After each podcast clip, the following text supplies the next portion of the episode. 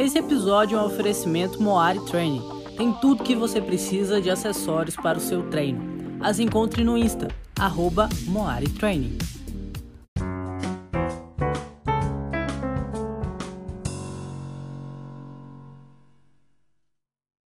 Fala galera, bem-vindos ao The Coach. Estamos aqui mais uma semana depois de uma pequena pausa, mas nós voltamos para falar um pouquinho mais sobre o que já passou de competição nesse começo de temporada, um pouquinho do Open e também falar um pouquinho já das quartas de final que começa aí pro individual essa semana. Certo, Lari? Isso aí, é muito bom estar aqui com vocês. A gente tem dois convidados maravilhosos e eu vou deixar eles se apresentarem, que é a Gisele e o Renan. Gisele, fala um pouquinho de você, de onde você é, quanto tempo você treina, conta pra gente. Oi, gente. Então, meu nome é Gisele, eu sou aqui de Goiânia. CrossFit, eu treino desde 2012. Nós somos assim, quando veio para cá, né? Quando começaram a vir os boxes em Goiânia também. Então, é, foi amor à primeira vista. A gente foi muito tempo sofrendo sendo scale. É, fui é, discípula do CrossFit também. Chamei todo mundo para fazer. E depois eu comecei nisso. É, minha vida, sim, é, tem a minha vida antes e depois do CrossFit, né? Então, transformou para mim como ser humano, como é, pessoa assim, de atividade física, minha saúde, bem-estar. E depois veio aí essa parte de querer brincar de atleta, né? Então, tem um tempinho e é isso. Então, caso. Então, aqui a gente tem a Gisele, que é a nossa é, atleta convidada, e a gente tem o Renan, que é um treinador também. Conta pra gente, Renan, de onde você é e sua história com o CrossFit, resumidamente. Show. Claro, bem rapidinho, bem breve. Eu sou de Mafra, Santa Catarina. Aqui as coisas demoraram um pouco para chegar, mas o CrossFit chegou aqui em 2013. Ainda não era nada afiliado, mas o meu treinador na época já tinha o level 1, já tinha buscado informações e já estava repassando isso para nós. Em 2013 eu iniciei, me apaixonei. Em 2014 comecei faculdade de educação física. Eu já tinha feito administração e logística. E quando eu comecei educação física, eu vi que a gente podia mudar muitas vidas com o CrossFit. Quis ser atleta ali entre 2015 e 2018, atleta mesmo, treinava, mas eu me quebrava muito, vivia arrebentado. Eu queria saber o porquê que eu vivia arrebentado. Eu comecei a estudar mais. Viajei o Brasil, viajei o mundo já para adquirir mais conhecimento. E hoje, aí, em 2019, eu abri meu box, baita ano para abrir, né? Bem em dezembro eu abri. 2020 bateu a pandemia foi difícil, mas estamos aí firmes, fortes hoje, ministrando aulas e cuidando aí de iniciantes ainda. Meus alunos aí eu treino há dois anos, mas já estou criando umas maquininhas. E é isso, é uma breve história. Ótimo, então, é, esses são os nossos convidados hoje do The e a gente vai falar um pouco mais sobre o Open.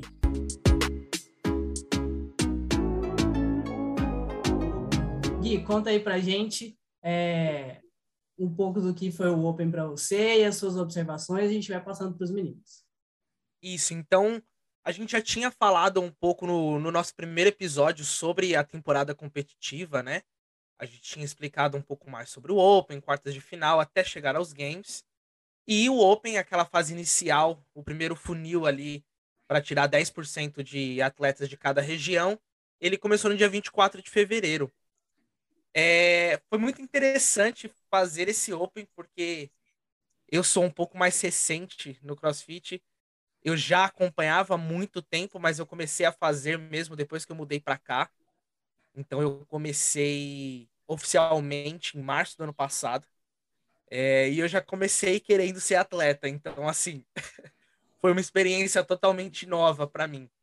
É, mas foi muito legal. Aqui mesmo na, na minha região, a gente teve toda sexta-feira os eventos é, para fazer os workouts do Open e tudo mais. Então foi muito uma ocasião muito legal para estar com a galera e, e, reunir todo mundo e fazer todo mundo junto, né? E para vocês, como, como foi aí no, no box de vocês, na região de vocês? Como foram é, essas semanas? A Gi é veterana no Open, é, foi o primeiro do Gui, mas a Gi já tem chão nesse Open que eu tô sabendo. É, Gi, já, conta pra muito. gente sua experiência do, desse Open, depois o Renan faz pra gente as análises dele também. Sim, primeiro eu vou falar como foi lá no box, né? é, é um evento. Eles fazem realmente. O, o 22.1 colocou para toda a turma fazer, né? Então, foi porque como era realmente uma parte do workout mais inclusivo, né? Mesmo com o walk também tem as adaptações. Então, teve o anúncio, aí na quinta-feira mesmo, é, os coaches fizeram à noite, a gente fez live, fez, né, tudo, a galera já fez uma festinha. Na sexta-feira o dia inteiro foi todas as turmas fizeram, né, com baterias, um arbitrando o outro, fazer dupla, né? Então, motivou até um pessoal ainda que não tinha se inscrito para fazer, gostei, vamos escrever, né? E, e vou fazer os próximos, né?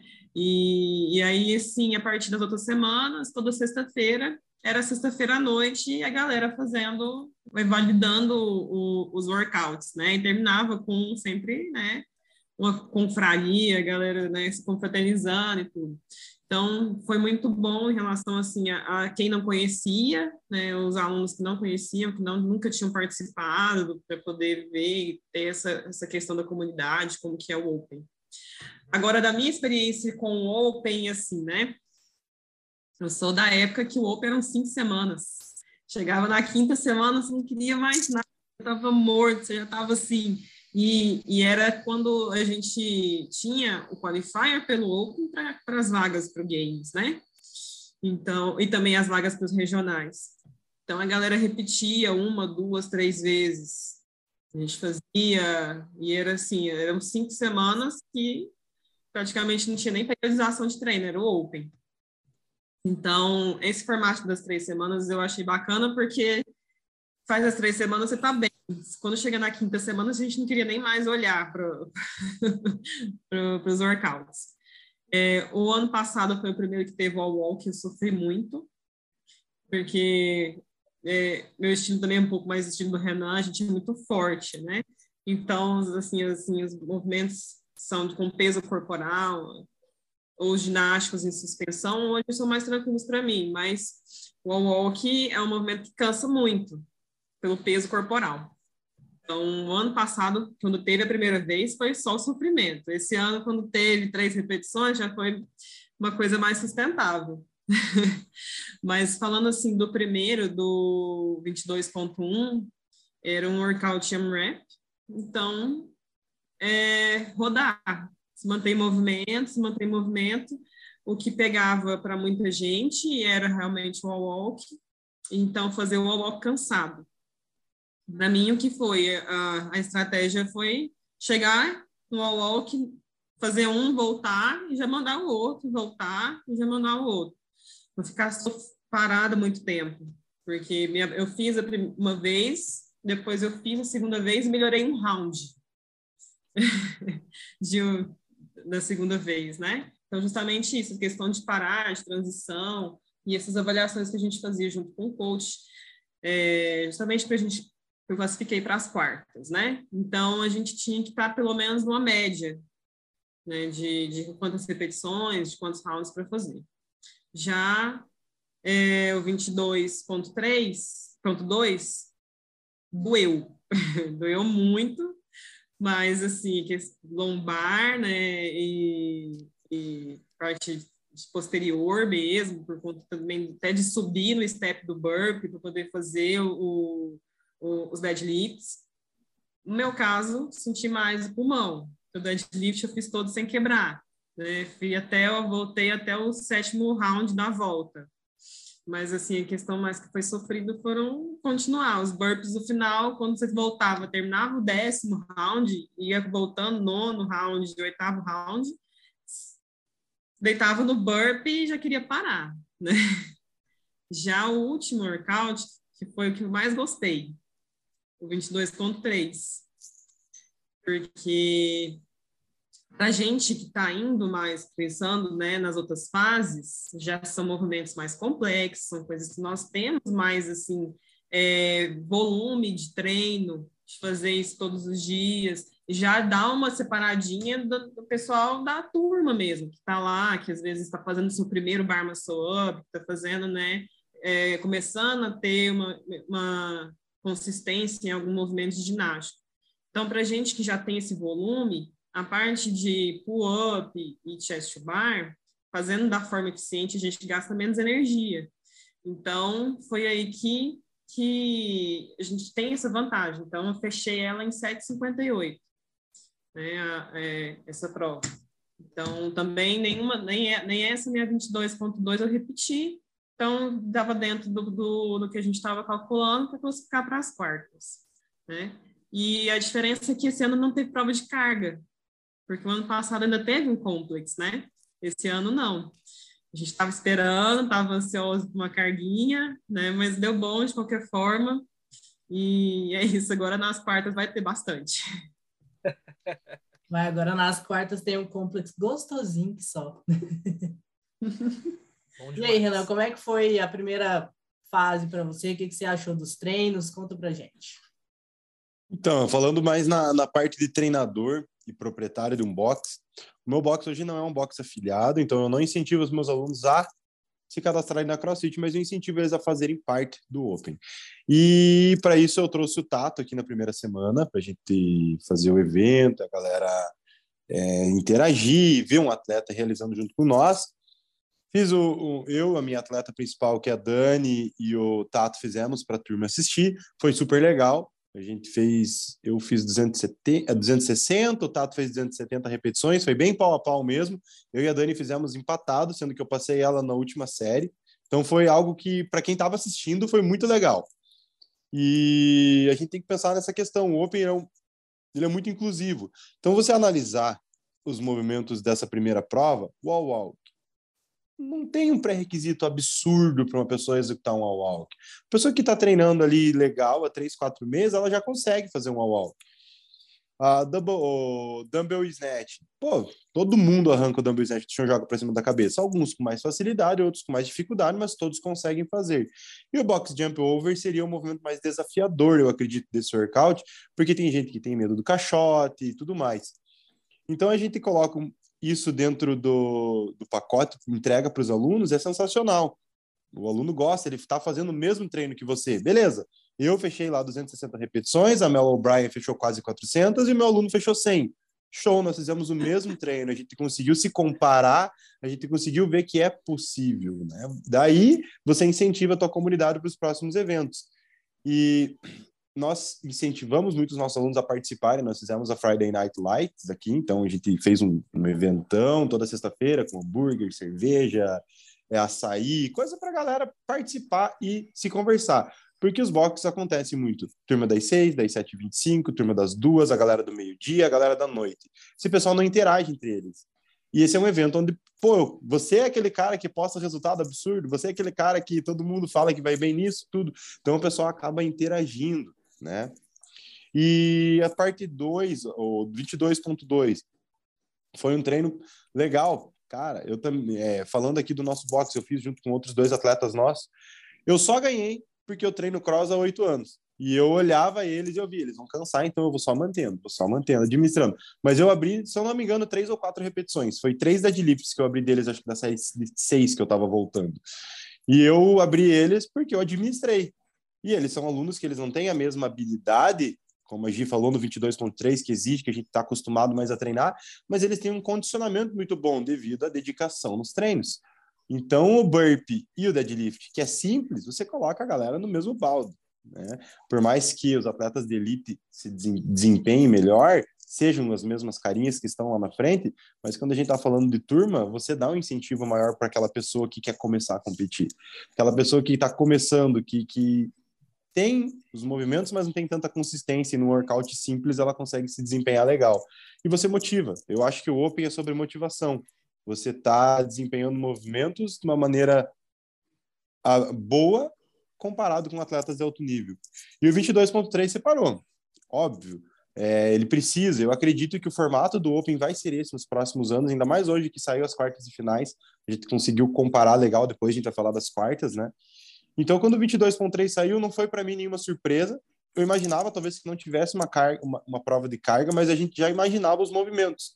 No lugar do pull-up, eu chutava um pé na barra, comparado com o do ano passado, mas pela primeira vez nós tivemos pull-up no Open na forma RX, Não sei se vocês pararam para pensar, mas nunca teve pull-up no Open na forma RX. Foi sempre como uma adaptação. E por isso que eu não, não, não cotava o pull-up no RX. E foi super legal, porque nós tivemos aqui no box pessoas que fizeram a primeira barra, pessoas que fizeram o primeiro chest to bar, primeiras pessoas que fizeram o primeiro bar muscle up, pessoas que não fazem corda dupla, aprendendo a corda dupla no treino e conseguindo entrar nos bar muscle ups. Eu tenho aluno que, que fecharia frouxo esse treino, mas não fechou porque não tinha consistência de corda dupla. No dia seguinte, estava aqui treinando corda dupla. Foi lá no Mercado Livre, comprou uma corda e falou: vou treinar. Então, o Open é isso, é superação, é motivação, e os box têm que aproveitar agora essa parte, essa, essa próxima sessão, que não as quartas de finais, né? Mas porque ninguém classifica para uma quarta de final, não é tão fácil um box classificar muitas pessoas. Mas o box tem que saber aproveitar para manter o público engajado, manter esse público recorrente, fazer com que eles assinem um contrato maior, manter eles como uma cartela de cliente futura. Porque, cara, você motivou, você deu um palco para eles, eles subiram no palco, eles se apresentaram, então eles gostam disso, eles vão aparecer. O que nós fizemos aqui no nosso box foi fazer uma sessão de fotos, trazer fotógrafo e tudo, e agora essa semana a gente vai estar divulgando as fotos para eles. Então a gente manteve o nosso público engajado. Vamos trazer novas clínicas, novos é, projetos para que essa galera fique. Né? E agora, daqui para frente, depois do Open, começa o projeto de captação de novos alunos, para quando chegar no Open do ano que vem, você fazer o projeto de retenção deles. E é assim que eu vejo como um proprietário, um coach e um atleta de, de CrossFit. É, o Renan o Open. experiência, né? É, falo minha experiência como aluna, porque hoje eu faço planilha, faço tudo, mas em 2019 eu não fazia, né? Então, comecei em 2000, final de 2019, né? Meio mais final, 2020. Então, praticamente várias experiências minhas no Open foram como aluna da turma. É, teve, se não me engano, foi 2015, 2016, que tinha um workout que era pé na barra, é, e depois terminava com uma escada de clean. Que para mim, a escada de clean, a carga que estava prescrita, estava ok, mas eu não tinha a consistência de pé na barra e eu não saí do primeiro round do, do workout. E eu terminei chorando, assim, revoltada. Então, depois disso, virou minha chavinha de que, pô, eu sou forte, mas eu preciso melhorar as outras valências, né? E tudo a gente vai crescendo e cada vez que tem um outro Open eu quero fazer porque eu quero ver como é que foi a minha evolução de um ano para o outro, né?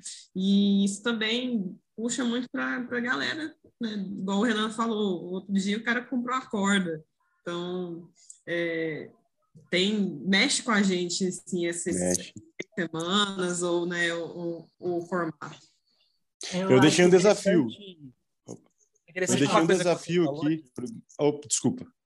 Posso falar? falar tá. Pode, pode falar. Pode eu, falar. De, eu deixei um desafio para os meus alunos que foi que na prova, na última prova, sempre é uma prova desse, desse formato de four time com double com thruster.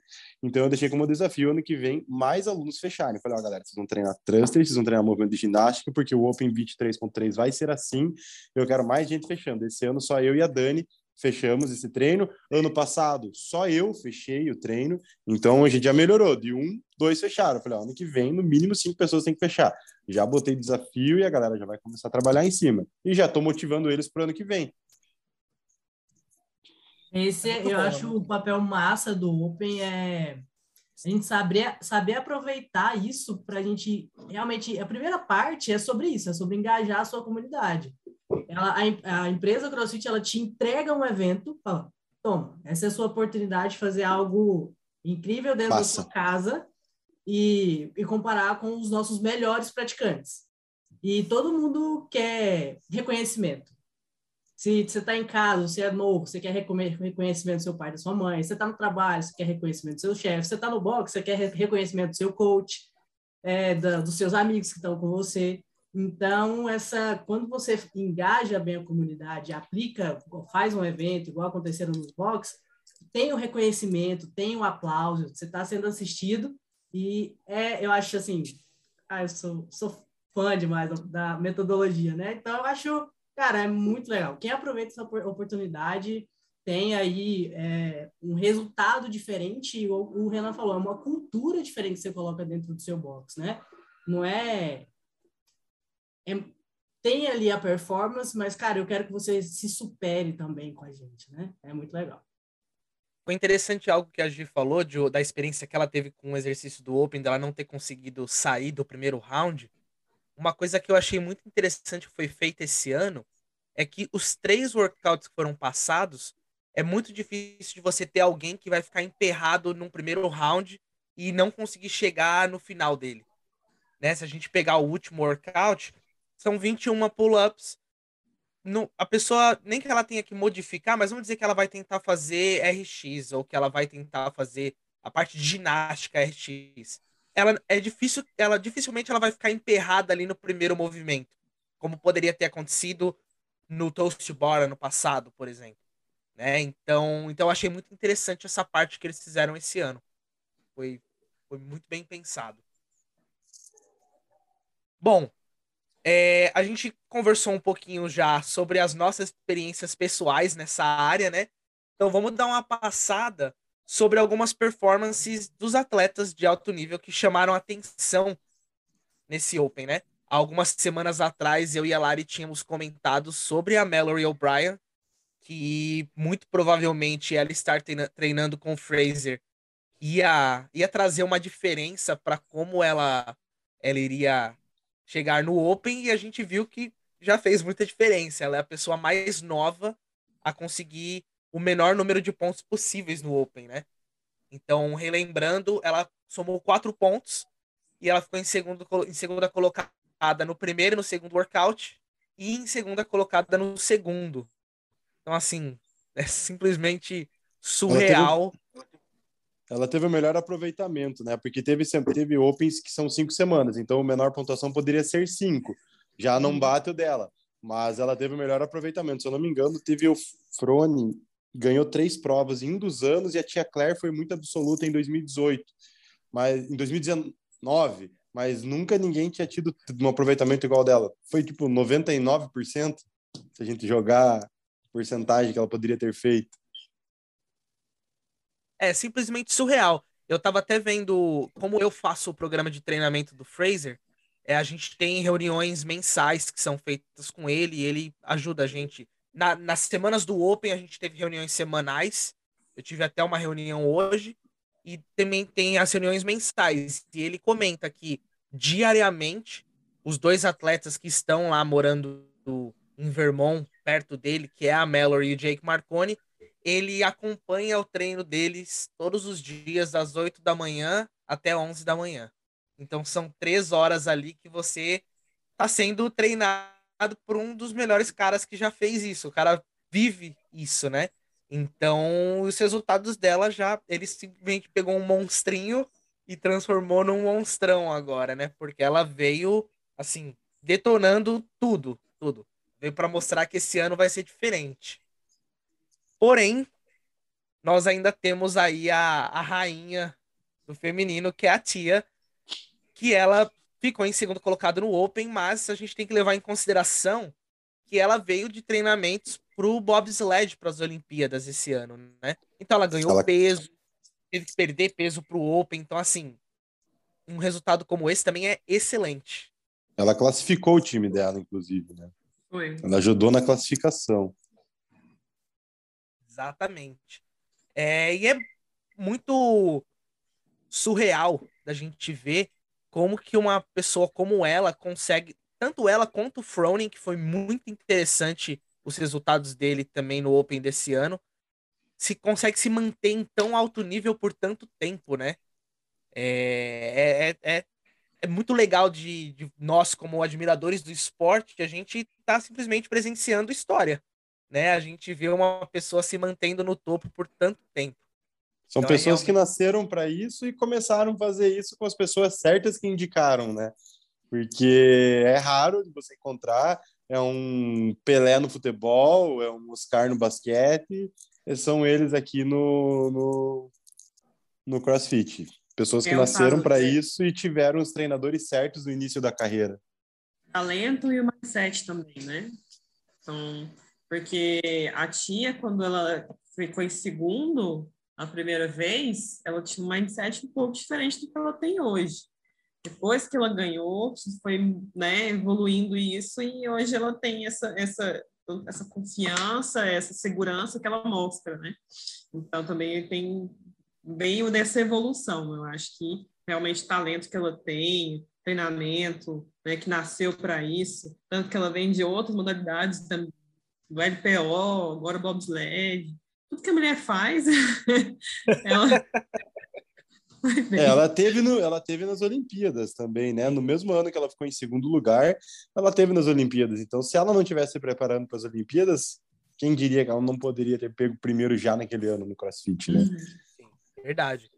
É, e falando dessa questão de mentalidade, uma outra pessoa que eu acho que a mentalidade dela foi algo que sempre atrapalhou, só que esse ano parece, depois da lesão que ela teve, ela mudou um pouco. Isso foi a Brooke Wells, né? Ela teve uma lesão horrenda ano passado nos games. Eu tava até assistindo ao vivo no dia. E foi assim, muito difícil de ver, ainda mais para ela ser uma atleta que eu gosto muito. É, e agora depois de voltar da lesão, ela teve a melhor colocação dela pessoal em Open. Em todos os Opens que ela já fez. Eu acho que esse é o oitavo que ela tá participando e ela ficou em quinto colocado. Então é muito interessante de ver a resiliência de uma pessoa voltar de uma lesão tão séria, né? Ela tem as, as cicatrizes que mostram isso e já voltar conseguindo uma colocação tão boa quanto essa. E eu acredito que por ela estar ali também diariamente com a tia e com outros atletas ao redor, ajuda a você também criar uma mentalidade, né? Você se cercar de pessoas que pensam como você pensa, né? E, e que você se inspire para ser melhor. Então é, é excelente mesmo, mesmo, mesmo. Esse networking. Pode falar, Gi. É, eu acho que já o ano passado ela já estava já com uma, uma cabeça diferente, justamente isso que você falou, né? No ambiente que ela estava inserida, e dava para ver também no próprio game em 2020, as provas que ela foi bem, né? Que às vezes a gente via que era deficiência dela, que foi no outro ano, que foi de corrida e tudo, né? Então, é, ela já estava apresentando essa evolução, mas teve lesão. Eu acho que agora ela vai vir para ir para. A gente também tem que lembrar que hoje no alto nível é, você lesionou o teu braço, mas o teu corpo continua inteiro. E ela já era uma atleta que, ela, óbvio, né? Ela performava muito bem, então ela estava no melhor estado dela. Então a hora que ela fez a cirurgia era a melhor hora que ela poderia ter feito a cirurgia numa, em qualquer momento da vida dela. Então, provavelmente, os treinadores dela pegaram ela e falaram: ah, você fez cirurgia no cotovelo? Vamos aproveitar e vamos trabalhar alguma deficiência tua. Tanto é que agora ela voltou muito bem e ela está entrando no pico de performance dela para o Games, ela vai estar tá sensacional. E pode ser que ela não recupere cargas tão altas como ela tinha. A gente já viu ela fazer, se eu não me engano, ela já fez snatch de 100 quilos se eu não me engano, tem um vídeo dela lá na, na CrossFit dela fazendo um, um snatch de 100 quilos. Acredito que não volte com essas cargas hoje, mas para 2023 ela vai vir muito mais forte. E uma coisa que a Gi falou, ela tá lá treinando com a tia, o networking que dois, três anos atrás começaram a acontecer entre os atletas está sendo sensacional. Hoje a gente vê o Russo treinando lá na Mayhem, junto com Guimalheiros, junto com Frone, junto com Hayley Adams. Nós vemos a, a isso Nashville cheio de atletas sensacionais treinando juntos, a Invictus, lá na, na nos países é, frios lá, com as, com as meninas, com as DOT, tem muito atleta bom. Então, esse networking está elevando o nível cada vez mais do CrossFit. Deu para ver que um atleta sozinho não vai chegar longe mais, porque se ele estiver isolado, ele vai deixar a desejar algo. E se ele colocar alguém do lado dele que tem uma valência melhor do que a dele em algum aspecto, os dois vão melhorar o que eles precisam juntos. E assim vai construindo cada vez mais seres humanos incríveis que vai ficando cada vez mais difícil de alcançar. É, é aquela coisa, né? Por mais que você seja muito bom no esporte, vai ser melhor ainda se você se rodear de pessoas que são boas no que elas fazem. Então, se no caso da própria Mayhem, se você tem atletas com deficiência é, aeróbica, você pega um cara como Chris Hinshaw, que ele é um mestre de endurance, de performance, e você traz ele para ajudar os atletas a, a melhorarem. Se o problema é, forma de levantamento de peso olímpico, se chama um cara como o Ben Bergener, que sempre tá lá na Mayhem também, que vai ajudar os atletas nessa área. Então você se cercar de pessoas que são mestres no que fazem também ajuda a se tornar um atleta melhor, né? A Mayhem, a Mayhem observou isso há muito mais tempo do que os outros, tanto é que ela tá no topo por conta disso há muito tempo. Ela tem técnicos e, e treinadores que já foram de, de, seleção olímpica, treinando com eles lá todos os dias e acompanhando eles. Isso eu não estou falando de 2019, 2018, é desde 2014, 2015, lá no início do Froning, ele já se cercava dessas pessoas que são referências no treinamento. Então, isso faz um diferencial para eles e eles estão na frente hoje há alguns anos por conta disso. Sim, com certeza. Vindo aqui Aí a gente passa. Oh, pode falar. Não, pode, pode, pode continuar, depois a gente fala. Não, não. Fica não, à vontade. Só nesse contexto, né?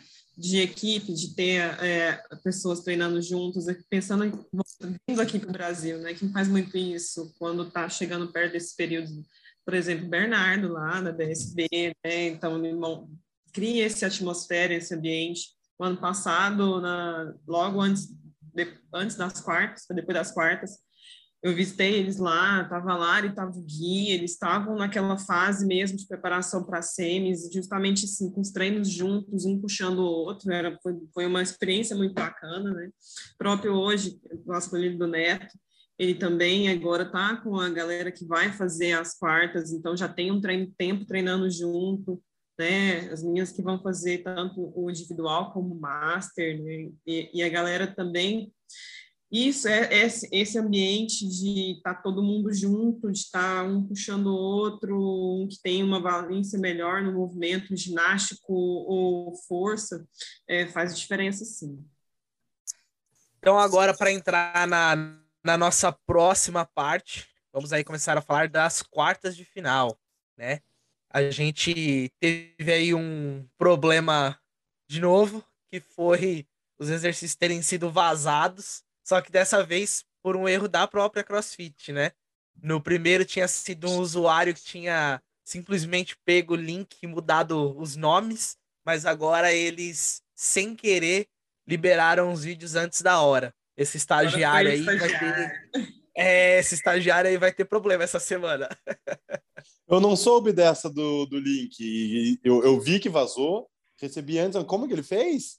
O, tem uma página de. Me... Quem acabou divulgando mesmo foi uma página foi de. Make your, your body great, as coisas assim. Eu sei quem foi. Isso. E aí ele tava explicando que o que aconteceu foi que um cara que segue ele pegou o, o link do 22.2 ou foi do 22.1 e, e, e só trocou os nomes. Só colocou 22.3 então, no link. É, praticamente isso. Ele trocou, ele trocou um nome ou outro e aí carregou a página com, com a folha e com os requisitos do 22.3. Então, quando saiu hoje, eu até achei que fosse zoeira, sabe? Eu achei, cara, eles estão zoando porque vazou o 22.3, então eles vão fazer uma pegadinha com a galera.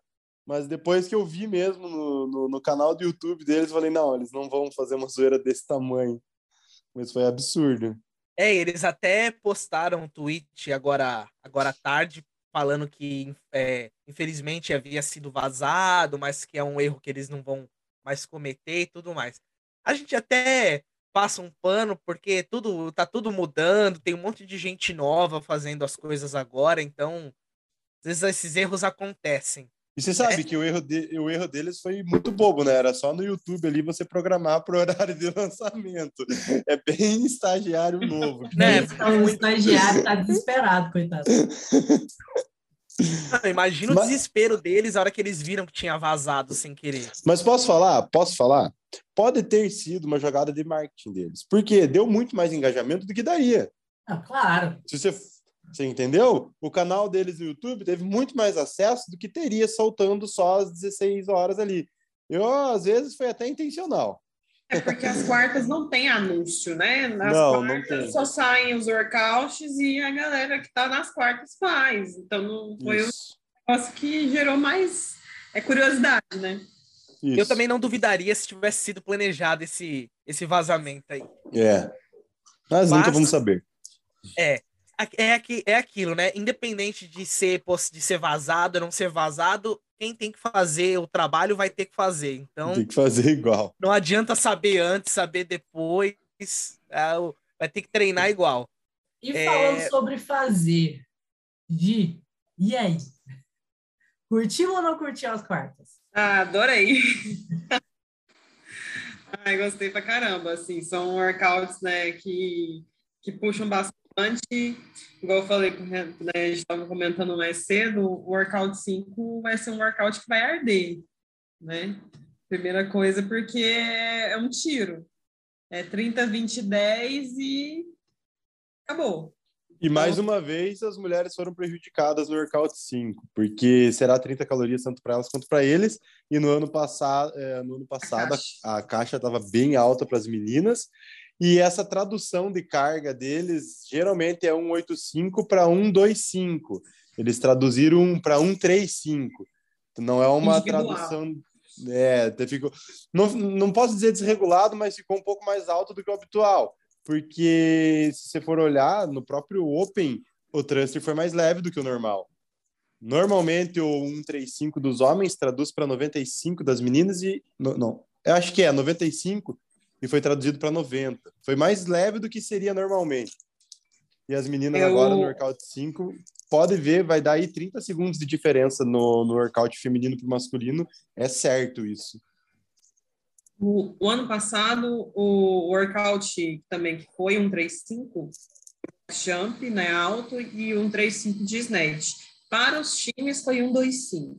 Tinha, eles reduziram a carga dos times, mas o individual manteve, foi, foi um 3.5, é porque o freeze foi, foi sofrido. Eu acho que, essa, acho que essa questão da carga do snatch pode até ser um reflexo da própria prova de snatch do Games ano passado porque as meninas conseguiram chegar em cargas bem altas na prova, né? A própria Anne é que, chegou em. Né, é que a escada, é que a escada das meninas sobe menos. A escada das meninas sobe 5 libras e a dos homens sobe 10 libras. Então, isso, quando você começa, a proporção tá igual. Mas a partir do momento que vai subindo, a dos homens faz um escalonamento muito maior do que das meninas. É, isso eu já comentei antes até e já falei, porque eu tenho uma atleta que treina aqui comigo e ela é a mesma força que eu quase. E eu fico bravo porque ela chega mais longe do que eu nos workouts da CrossFit de força, que tem carga, por, justamente porque a tradução não é a mesma. Hum, sempre dá um pouco a menos do que seria o normal, esses de escada. Esse, é. esse workout eu tava, eu tava vendo hoje uma das estratégias que eu achei interessante para usar as 30 calorias, como é algo rápido, é você usar um pace de 2 km para baixo, né? Se o seu pace de 2 km for ali por volta de, dizer aí, 1,46, 1,47, se eu tentar chegar em 2, 3 segundos abaixo desse pace, porque não tem muito para onde correr, né? Você tem que fazer as 30 calorias e pro próximo. Você só vai precisar passar por ali uma vez. Então, não, não adianta correr dele, não adianta também fazer muito lento. Pro Burpee Box Jump Over, é simplesmente keep moving. Continua se mexendo aí, continua indo pro chão, pulando na caixa, indo pro outro lado. Tem sempre a, a dica de você fazer é, os pulos sempre olhando pro mesmo lado, né? para você não, não ficar é tonto dando, dando volta.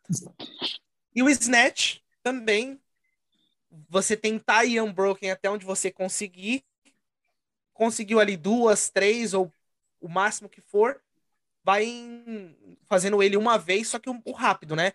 Fez uma repetição, segue a barra até o chão, já emenda a outra e vai indo até chegar nas 10.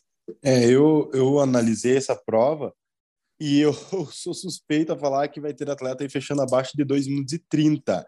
Você comentou para manter o pace de 1,40 no remo. Eu acredito que a Elite vai fechar isso aí em 1,10 os 20 box jump over vai ser algo de 40 segundos, é um burp a cada 2 segundos, e os snatches vai ser 7, 1, 7, 3, 8, 2. Talvez o primeiro lugar até o quinto vai fazer um broken. Eu não acho que todo mundo vai fazer um broken, e se fizer, vai dar aquela parada em cima da cabeça para dar uma respirada. Entende? Não vai ser nada muito rápido no snatch. Mas as calorias e os burps eles vão voar. É menos de dois minutos, se duvidar, eles já estão no snatch. Vai ser uma prova muito rápida. Se fosse presencial, ia ser animal de assistir essa prova. Uhum. Di, quanto tempo para essa prova? Oi? atletas amadores, É, daí é. Aqui eu aí já é outra. Quatro. Aí já, seres humanos no- normais. É, a gente vai brigar para ir por cinco minutos, né? Né, Renan? Porque é, a média mesmo, é, questão do remo, do burp, dependendo de, do pace, para não chegar muito acelerado no snatch, já que para muitas meninas, né, 60 quilos, que é um 3,5, É já é uma carga razoável, uma carga de trabalho. Eu falo em comparação que eu tinha o ano passado, por exemplo. É um 3,5, GLPO descansado e tudo, é uma carga que eu faço muito bem, com progressão, que eu tô comendo, né? Que aqueles treinos que a gente faz com é, progressão de carga, meu PR hoje é 75 quilos. Então, é, já uma carga num workout de explosão como esse, já, já é um pouco diferente. Porque por isso eu falo utilizando a experiência que eu tive o ano passado no, no, no quinto workout também das quartas, que eu fiz ele quatro vezes. Eram sete minutos, as duas primeiras vezes eu não fechei, porque eu errei o snatch. Se errasse o snatch, não fechava aqui no workout. Você tinha que fazer mesmo single, você tinha que fazer todos os snatches. Se você errasse um ou dois, já estourava o cap. Então, gente, usem dois celulares para gravar, tá? É, isso eu vou falar. Daqui a pouco, daqui a pouco eu vou falar sobre isso, porque a janela das quartas é menor do que a do Open. É, Daqui a pouco eu vou então, falar. erros assim. E aí, como era o quinto, tinha que postar no domingo, é, até quatro horas da tarde. Eu, domingo de manhã, fiz duas vezes. A segunda vez teve problema no meu celular. Eu tive que fazer no domingo à tarde. Então, eu fiz três vezes no mesmo dia esse workout. Mas eu fechei. Uhum. Boa. O último foi, né, foi na raça mesmo, já estava muito cansada, porque esse, ele- é, as quartas, quando você chega no último workout, realmente a gente está quebrado, tá quebrado, tá? Porque a gente tinha feito a prova, né, a, a prova ano passado foi a do RM, eu fiquei em 19 no Brasil e 24 na América do Sul, foi as quatro repetições de front squat, fiz com 112 quilos. Então, é, só que a estratégia, né, que a gente vai falar também, né, é de fazer essa prova primeiro. A prova de força faça no primeiro, independente da, Tem que da ser. né? Então, por isso para mim foi muito bom. E aí de- teve a prova do GHD com pistol e roupa. Essa matou. Então, assim, quando eu fui fazer a última prova do snatch, a minha perna estava horrível para pular a caixa, daquela altura. Então, é, é, é o acúmulo, por isso que tem que ter uma estratégia muito boa, deve de fazer as provas, da, da ordem, independente da ordem de postar. né? Então, a quinta prova é uma prova legal, porque ela é curta, dá para você fazer várias vezes. Já a prova de força é interessante fazer primeiro. A Catherine já postou aqui. A, a Catherine já lançou a prova de, de carga já. Então já é, É, já teve atletas na Mayhem, a primeira prova. Na verdade, isso aí ficou unânime que a prova de RM tem que ser feita primeiro, principalmente depois da galera que fez ano passado, após a prova do GHD. Cara, quem fez na ordem, um, dois, três, quatro, quando foi fazer a quarta prova ano passado, morreu. Eu sou um cara que me considero forte, beleza. Para minha região, eu sou super forte, mas não para o Brasil e América Latina. E ano passado, na prova de força, acho que eu fiquei em trigésimo na, na, na prova de força. Eu fiz com 355 libras, mas porque eu adotei essa estratégia de lançou a prova, eu olhei. Por ser um profissional da educação física, por entender um pouco de via energética, por entender um pouco de recuperação, eu falei, "Pã, essa prova de GHD vai matar para o front squat, porque eu sei que o front squat é muito core e depende dessa, de- desse músculo. Então eu já mandei logo essa prova de RM e fiz no mesmo dia já a prova 1, que era HSPU e corda dupla, já estava aquecido. Falei, ah, já vou fazer essa agora, vou matar, porque é uma provinha simples, rápida. E, e é isso. Tem que estar muito Então- atento à, à prova. A gente acabou tocando aí já no workout 5 e no 3 e no, no 4, que é uma repetição de clean, um bench press e um overhead squat, né? É um time cap um Tá gostosa. pouco maior. é um time cap um pouco maior, de 30 minutos. Então, entre cada repetição que você for fazer para os movimentos, é bom tirar ali um minuto e meio, dois de descanso, deixar o, o sistema nervoso central descansar para que você faça, faça uma outra repetição. E aí vamos voltar ali no primeiro. Então a gente já abre o primeiro workout das quartas de final com walking lunges e handstand push-up, só que algumas variações. O primeiro é o walking lunge regular, 50 é, passos, com o dumbbell de 50 pounds e 30 handstand push-ups. Depois a gente vai para 40 walking lunges, só que na posição de front rack, seguido por 20 handstand push-ups com o deficit. E depois a gente vai para 30 overhead walking lunges com o mesmo peso e termina com 10 handstand push-ups, só que sem usar o keep. Tem que ser strict. Com um time cap de 15 minutos. O que, que vocês acharam desse daí? O ombro tá em dia, Gi? Como é que tá o ombro? É, tá, né? nossa. É, o pior dela é que o ano passado era primeiro o strict, depois o keep, né? Esse ano o strict ficou para o final. o ano passado era primeiro keeping, a gente fazia, era hang dumbbell clean, double under e strict. Depois era... Push press, push press, push jerk, é shoulder to overhead, né? A show, é, a primeira era, era shoulder to overhead. Aí o outro que era hang clean, né? Isso. né? A segunda Isso. parte. Que era hand clean, mas era o handstand push-up do keep. Então, ir para o final, depois do overhead lunge para o HSPU split, o trícepszinho vai estar tá já. E é uma, é uma musculatura né, pequena. Diga então, rápido. Rápido, né? Para nós, para o nosso livro, tem que cadenciar. Tem que, tem que programar a quebra do HSPU desde o começo. Isso eu falo de estratégia minha, pelo meu tamanho, né? Por, por já entender um pouquinho como que que funciona para mim. Então, eu já quebraria nos primeiros HSPU, na primeira série, mesmo keeping, eu já programaria as quebras para não deixar fadigar e chegar no, no, no strict line e não conseguir mandar um. Porque chega num ponto que vai um, não sobe já era. Se é. chegar ponto, não, sai. A partir do momento que não subiu um, a cabeça também já entra em jogo, aí entra a cabeça, a fadiga e já era. Vai deixar essa prova mais no começo, depois da prova de força, ou vai deixar ela mais no final? Essa prova, pela janela de, de postagem, não tem como deixar ela muito para o final. Então, é a primeira, tem que fazer logo. Não, eu faria a primeira de força, faria essa, depois a, a, a segunda, que é a do, do GHD com Minima Up, né? E pistol. No meu caso, porque eu sei que o GHDI poderia afetar para mim fazer a, a, a, prova depois. Então, força, faria a prova 1, depois a 2. E é interessante lembrar que uma das coisas que vai dificultar um pouco no primeiro workout é que um dos requisitos para o overhead lunge é que os halteres eles não podem se tocar. Então tem uma estratégia que é tentar deixar eles juntos para deixar a massa no meio do seu corpo, só que dessa vez você, eles não podem encostar um no outro. Então você vai ter que deixar todas as juntas ali bem alinhadinhas, cotovelo com, com pulso e com ombro, para tentar tirar o máximo possível de, do seu ombro. Ele vai trabalhar, só que tentar facilitar o máximo possível para chegar nas últimas 10 repetições, né? Tem que ir no fisioterapeuta amanhã de manhã soltar o ombro para encaixar bem. Encostar na orelha. Exato né, bíceps na orelha aqui e segura.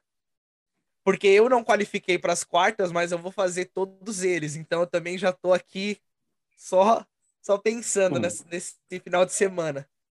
Eu não é... olhei lá, né? Mas não sei se tem, porque pelo menos no overhead squat, o dumbbell não pode cair, né? Tem que ficar retinho. Tipo, você tem que segurar assim, né? Como se fosse na, na, na horizontal. Na, ver... na horizontal. Eu acho que não tem. Não pode não cair, tem, né? Eu acho que não pegou essa regra do overhead squat. Eu estava olhando hoje as planilhas ali e não tinha nada sobre isso. Vou ler de novo, posso ter passado uhum. batido. Uhum. Mas eu não tinha visto nada disso. Acho que o dumbbell pode ficar em qualquer posição desde que ele não encoste. E também o teu braço não é obrigado a ele ficar todo esticado, desde que o dumbbell esteja acima da cabeça. Mas é, a gente sabe que sofre muito mais se você não consegue encaixar as articulações, né? É, Mas esse, eu já olho essa detalhe, questão do. E esse detalhe do dumbbell é, é detalhe, é literalmente detalhezinho, né? Porque se realmente É, ele ano não passado, o Gui, ano um passado o Gui. Ano passado o Gui perdeu algumas pontuações na prova de dumbbell. Era da semifinal? Acho que era da semifinal, né? É. Que tinha overhead squat de dumbbell. É, ano passado Era. foi, foi Era online. Ano passado foi... Era, assim, e Era ele, ele, ele teve uma punição. Por conta. Vários atletas tiveram punições. Porque deixam o dumbbell quase que na horizontal, na, na vertical. né, detalhezinho quando você tá fadigado é difícil de lembrar, viu? E uma. É, não, por isso que o coach tem que estar perto, né? Tem que estar junto. Uma coisa legal aí desse workout é que a gente consegue ver essas variações de, de, de handstand push-up e a gente começa a trazer para o público normal variações, porque quartas de finais não são atletas de elite que fazem só. Então já começa a dificultar, mas o teu aluno de classe que treina um pouquinho a mais já vai fazer um movimento que é difícil. Então ele já vai começar a pensar, treinar mais esses movimentos.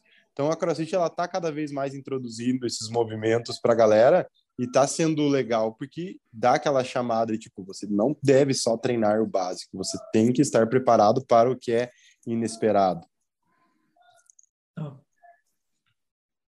Como a prova, né?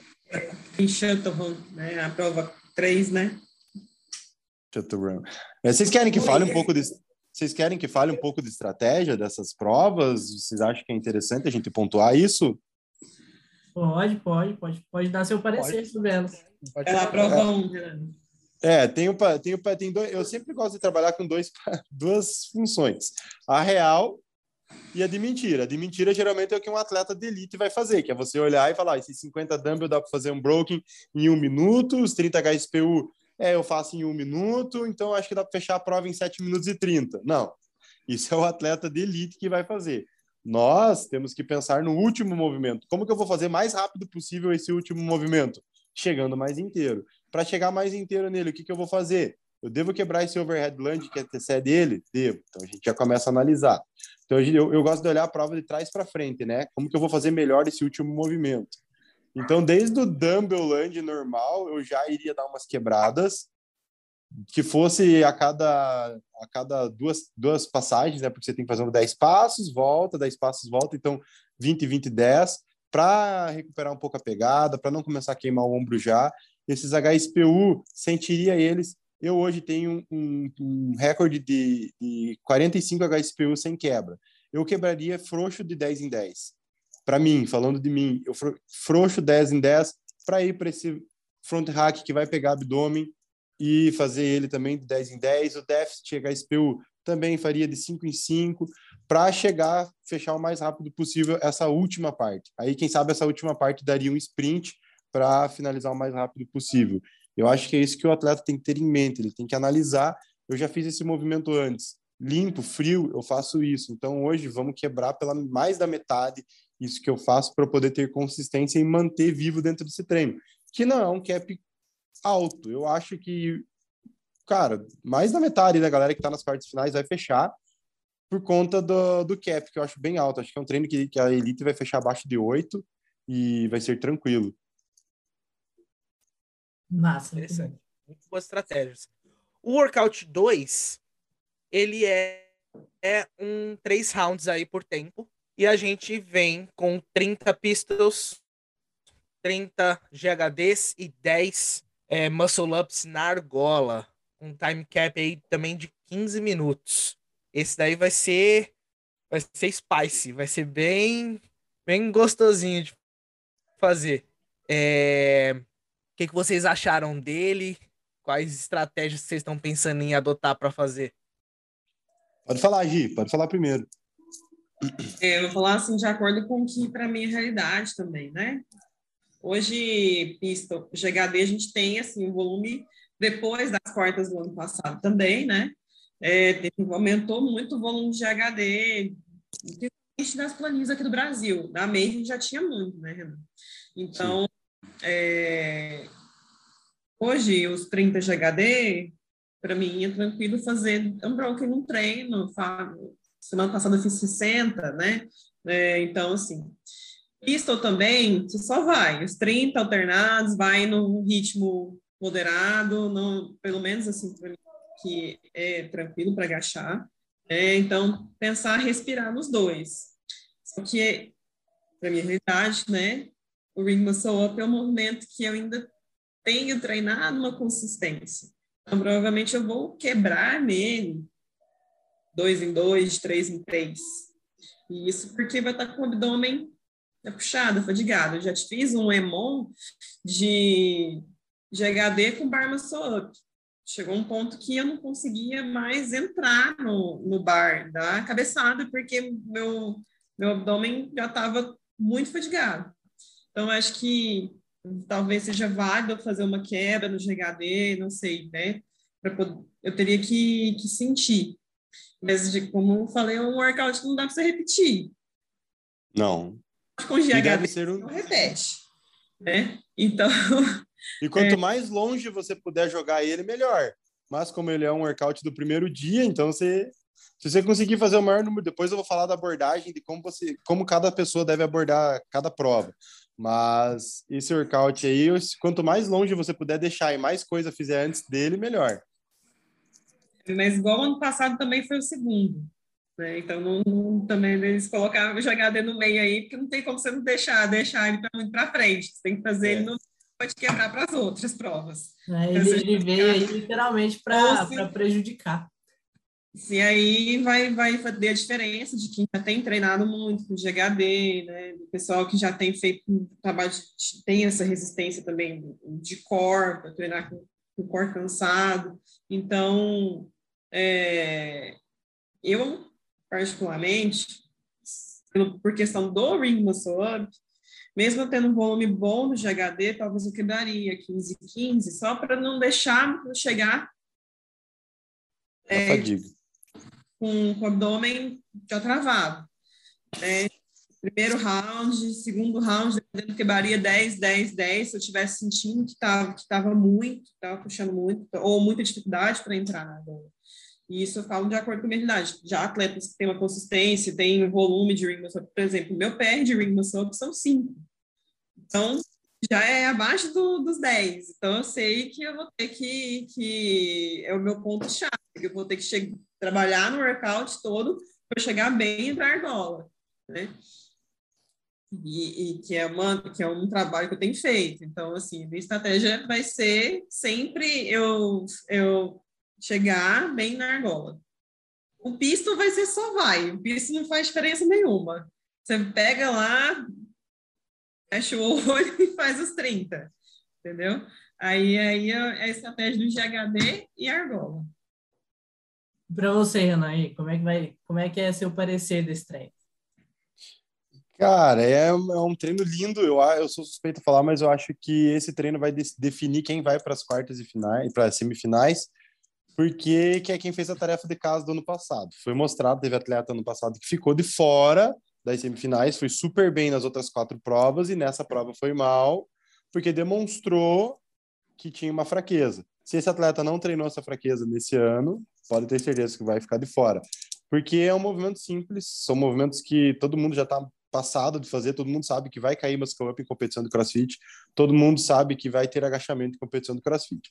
Tanto é que a gente agacha pra caramba. Pistol é um movimento que eu faço, eu faço hoje a planilha da MEI, fazem dois anos e meio que eu faço. Acho que eu fiz umas quatro vezes pistols. Não tem pistol na planilha da MEI. Mas é por quê? Porque é um movimento simples. Não é um movimento que tem dificuldade. Então não é um movimento que você precisa ficar treinando tanto quanto o muscle up. Né? Então, o atleta que domina bem o agachamento, domina bem o pistol.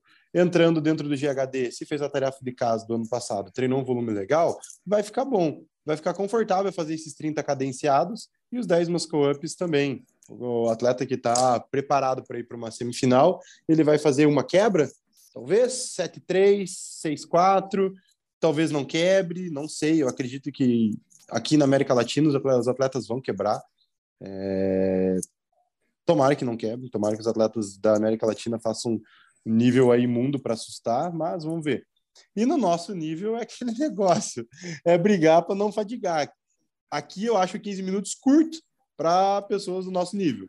Eu não sei se eu fechar, eu fecharia esse workout, eu acho, mas seria chato. Provavelmente eu ia ir de dois em dois nos muscle ups, por mais que eu tenha aí um recorde de, de 10 muscle ups, mas eu iria de dois em dois desde o começo para não ficar ruim. E os pistol eu ia fazer bem demorados, de HD, ia demorar o máximo possível. Eu ia jogar cada round para uma janela de cinco minutos para tentar fechar a última rodada mais rápido. Só isso. Não, não. tem muito o que falar esse workout. Mas você fez o 3 hoje, não fez? Não, é, o que eu postei é de um mês atrás. Eu treinei Shadowrun e Wall Ball. Não, mas teve quem agora da Mayhem. Teve o pessoal. Eu teve. tenho uma galera do box também que treina a linha da Mayhem. Foi deadlift, teve com Shadowrun e Wall Ball, não foi? Foi, esse treino mesmo. Deadlift era 365 libras, era 5 rep, era wall ball e shuttle Tipo, era coisa de um minuto cada rodada. Era eh, o shuttle run, 20 wall ball e deadlift. Dava um minuto. Eu lembro que a minha melhor rodada foi um minuto e dois. Foi bem legal. Foi um treino que eu achei divertido. Eu falei, caraca, shuttle run. E de repente. É. né? É, tem gente que subestima muito o Shuttle né? E assim, cara, se fizer a intensidade ali, sapeca, menino. Sim, na faculdade a gente tem o costume, né? Porque na faculdade é, de fazer os testes e alguns testes de capacidade são feitos com Shadowrun. Sim. E, cara, se você leva a sério um, um teste desse, é. é mil vezes pior do que você fazer um Fran, por exemplo. Porque você tá bip, faz, bip, faz, bip, faz. Você consegue fazer, é uma merda, porque você nunca termina. Entendeu? É, é uma é merda. Você, você fica, você fica, você fica. E se você é um cara chato que tem uma cabeça que briga, meu, se tiver alguém do teu lado de parecido, vocês vão até não aguentar mais. E só que aqui, ah, não sei se vocês querem já mandar bala, já que já falou do workout 3. O shuttle run nesse workout, do shuttle run nesse workout vai ter mais a função ali de atrapalhar essa transição. O atleta que bobear no shuttle run vai ficar para trás, o atleta que fizer muito rápido o shuttle run vai morrer. E é aquele jogo, o all ball, o cara vai descansar. A gente sabe que para ele, para nós, né, Gi? O all ball já é um descanso. Ah, a, né? a carga é... feminino tá 14 libras, é uma carga. Só que a altura de vocês é, é 10 pés esse ano. Esse ano é a mesma altura. No passado, se eu não me engano, não era a mesma altura. Era mais, baixo, é mesmo... era mais baixo. Era mais baixo. Esse ano é 10 pés, é igual tanto para mulher tanto para homem. Pode ser que isso pegue para algumas mulheres que nunca treinaram, mas eu acredito que o all na elite é algo é. que eles vão descansar. O shuttle eles vão dar tiros mesmo, vão dar tiros mesmos na elite. E o rope climb é consistência, é subir, descer, subir, descer, subir, descer. A gente sabe que tem aquelas pessoas que descem, então aqueles dois passos para trás antes de subir. O cara que fizer isso, talvez numa, numa quarta de final, seja crucial ali para ele passar por uma semi ou não. Não tirar a mão da corda, perfeito. Essa posição de elite. Para talvez nós, descansa né, vai ter que descansar. Mas 25 minutos analisando o tempo de prova e número de repetições é bastante tempo. Eu acho aí que vai ter gente fechando muito rápido. Metade do cap vai ter caboclo fechando já. Esse treino, pelos comentários, assim, né, que vocês estão fazendo, é um treino muito de maturidade, né? É Exato. Vocês, é vocês conhecer. Quem treina mais tempo, conhece, conhece essas zonas, é, vai levar ao melhor. É, é, literalmente um igual. Dois, você tem que ter habilidade. Tem que ter habilidade, força de core, tem que ser bom ali no muscle up. É, mas esse é, são, é fácil, falar assim, cara, movimento bom ali, mas você tem que ter maturidade. A gente pode comparar esse workout 3 com o workout 2 do Open. Todo mundo faz, Sim mas o cara que tem mais uhum. experiência uhum. é o cara que vai, o cara que conhece o próprio corpo dele, sabe até onde o corpo dele vai e consegue Isso. suportar por mais tempo dentro daquela zona ruim, é o cara que vai melhor.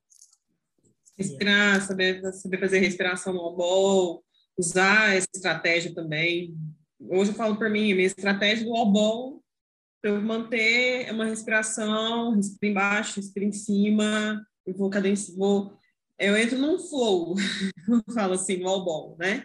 Então, é, é que aí é aquele movimento que eu continuo naquele ritmo, não acelera e vai. Então, hoje, para mim, funciona dessa forma. É, o Shutterrun é um movimento, não é uma coisa que eu tenho muito costume de fazer hoje, mas eu já joguei basquete. Então, era o nosso preparação física do basquete, era Shutterrun, né? Suicídio, né? Lá, corre pro... é. suicídio, era o suicídio. Então, eu, o início do treino, vamos lá, 10 suicídios, vai e volta, vai e volta, né? E aí a galera ia, ia ganhando, perdendo, a gente ficava com a turma das meninas. Então, quem ficava para o final ainda disputava, né? As duas últimas que ficavam por último. Então, e quem saía ainda tinha que fazer abdominal. Era, era o treinamento que a gente fazia. Então... Quem, quem que treinou coletiva há muito tempo, se não passou por isso, tá errado. Tá errado. Os professores da é década de 80, 90 era suicídio e abdominal e apoio. É, então, é, exatamente. Corrida em volta da quadra, suicídio, abdominal e apoio. Galera, acho que a gente passou, a gente passou pelas cinco provas, né? A gente tem um. Passamos por tudo. Falamos assim, a única coisa que eu falaria do rope climb para mim hoje é não afobar o rope climb. Entendeu? Assim, vai faz a, a, pinça mais alta, vai o braço dela em cima, é, tenta fazer, né, de uma forma, assim, sem apavorar, com, com, com duas ou três, três subidas, né? É, pela altura aqui que, que, eles colocaram, qual que é a altura? É... Você viu aí, Renan? Não anotei, mas deve ser a altura padrão, porque eles pediram é a corda com a altura do ano passado. 4,57, eu acho. Não, ah, tá. 4,57, se eu não me engano. Agora eu vou olhar aqui de novo. É, dá mais ou menos três puxadas, se for pensar assim. Então, assim, para mim. Então, é focar nisso aí. Cadenciando nele, para não, não desgastar muito. Chegar afobado, dar, não subir a perna e tal. Então... É 4,57 o, o subida na corda e 3,5 o alvo dos dois, tanto homem quanto mulher. Uhum. E o shuttle run é 15 metros. Show. Bom, a gente conseguiu cobrir tudo aí da, do Open até as quartas de final. Agora é a gente esperar aí para ver como quais vão ser os tempos, os resultados. E a gente tem que voltar para continuar esse papo aí quando a gente tiver o resultado de todo mundo, né? Claro. Segunda-feira, a gente já, domingo à tarde, a gente já sabe. É. é, é rápido. Cinco horas. Verdade. É rápido. Ah, palpite, eu gosto de palpite, pro Nath Graciano. Palpites. É, quem tira Guimarães, nosso menino já está lá. Chuta quem vocês assim acham que pode brigar também um brasileiro, outro brasileiro que poderia ter chance de esse ano que a gente tem a briga com os argentinos e tudo Isso, mais. O que, que, vocês acham? Eu acho que na América do Sul, eu acho que na América do Sul é o Gui e o Agostinho Riquelme que vão. É, eu acho que vai, vai ser igual ano passado. Vai, Vai ser igual não ganha os argentinos de novo. Eu ah, acho que o Brasil ainda falta. Ainda falta. Não é querer, não, não estou menosprezando, mas eu acho que a, o que matou. Vou, vou, agora vocês podem me crucificar, mas o que matou a cultura do brasileiro em estar tá melhor no esporte foi o TCB. É uma cultura de muita força, é uma cultura de atletas muito fortes e que não pega tanto no condicionamento geral, muito diferente de uma de um Open, muito diferente de uma regional antigamente, muito diferente de uma quartas e finais. Então o atleta do Brasil ele ficou muito focado no TCB e ele acabou perdendo. Tanto é que agora os atletas que vão, que querem games, estão deixando de lado seletivas e TCB. Ah, esse ano que a gente está vendo alguns atletas voltando e querendo fazer, mas o calendário não casa e as provas são muito diferentes. Então eu acho que isso deixou o Brasil para trás. É... E por isso que eu acho que vai a Argentina. Mas posso estar falando bobeira, tomara não, que o brasileiro eu, vá. Eu concordo, faz, faz total sentido. Faz muito sentido. Eu acho que tanto no feminino também vai ser uma brasileira e uma. É, ou a, a... a. Mel vai. Porque agora ela não é. vai mais em time, né? É. Ela não. É, ano, pass... ano passado a Lari foi, mas ela foi desclassificada. Em terceiro lugar tinha ficado a Vitória que já hoje treina na Mayhem junto com o Gui. Então eu acho que vai Gui Vitória lá da Mayhem pelo Brasil e a Mel e o Augustinho aqui da, da América Latina mesmo, vivendo aqui. Eu acho que se for outra brasileira seria na Júlia, né? Na Júlia Cato. A, Cato, a Júlia Cato está muito bem. Ela tá, ela lá no Egito, ganhou, acabou de ganhar um campeonato lá na, no Egito, lá na, foi muito legal. E ela tá bem, mas eu acho que a Vitória tá um nível acima ainda. A questão tem que ver as cargas dela, né? Nossa, já tá mais. A Vitória já postou um clean de 110 quilos lá. Uh! Ela. Dá pra, dividir, dá pra dividir com a Gi já, já dá pra treinar com a Gi ali, ó. Nossa, essa prova, essa prova 4 aí tá bonitinha, viu? De fazer. Pior que eu tava conversando com alguns amigos, os caras eles têm cargas maiores do que eu no clean, no supino, mas no overhead squat a galera perde muito. Vocês vão ver atletas aí fazendo 160 de clean, 150 de bench press e 120 de overhead. Certeza, é, certeza. E, sabe? e outra, tipo, pensa, pensando Agachar, como né? treinador de ação muscular. Depois que você encurtar o peitoral aqui para você abrir aqui em cima, às vezes pode atrapalhar. Apesar pode. que é uma repetição eu... só, né? Mas mesmo assim, na hora de você jogar gente... aqui para cima. A gente não falou tanto nessa prova, mas uma coisa é... que eu é. faria é aquecer o supino, aquecer rápido ele e já três, quatro repetições pam, pam, pam, aquecer bem a musculatura, mas não fazer muitos movimentos de supino. Ser inteligente na hora do aquecimento, para não interferir tanto no overhead squat, porque vai acontecer isso que você falou. Atletas que vão fazer sete, oito, nove tentativas de supino, não. Tem que ser três tentativas. É, garantida do 90, o PR e um pouco mais para brigar e já passar para o overhead. Esquece. Esse treino vai ser legal porque você vai matar um já vai para o outro. Você vai esquecer. Você falhou, você vai esquecer, já vai para a próxima, vai ficar feliz e vai de novo. É meia hora, mas meia hora é muito curto para achar máximos, ainda mais de três movimentos. A, a, prova 4 é isso, é o cara ser inteligente na hora de aquecer, não se desgastar. Eu acho que o supino realmente está ali para incomodar, ele está ali para atrapalhar esse overhead squat, ainda mais a galera que já é encurtada. Como eu uhum. falei, vai ter gente que vai fazer cargas muito altas de clean e de supino e vai morrer no overhead, e isso pode custar uma vaga por mostrar essa deficiência. E é isso. Curiosamente, para mim, é o meu pior movimento. Desses três, né? Das mulheres, não sei se, se é o geral também, né? Mas o supino, para mim, é, é o, o, a menor carga e o pior movimento.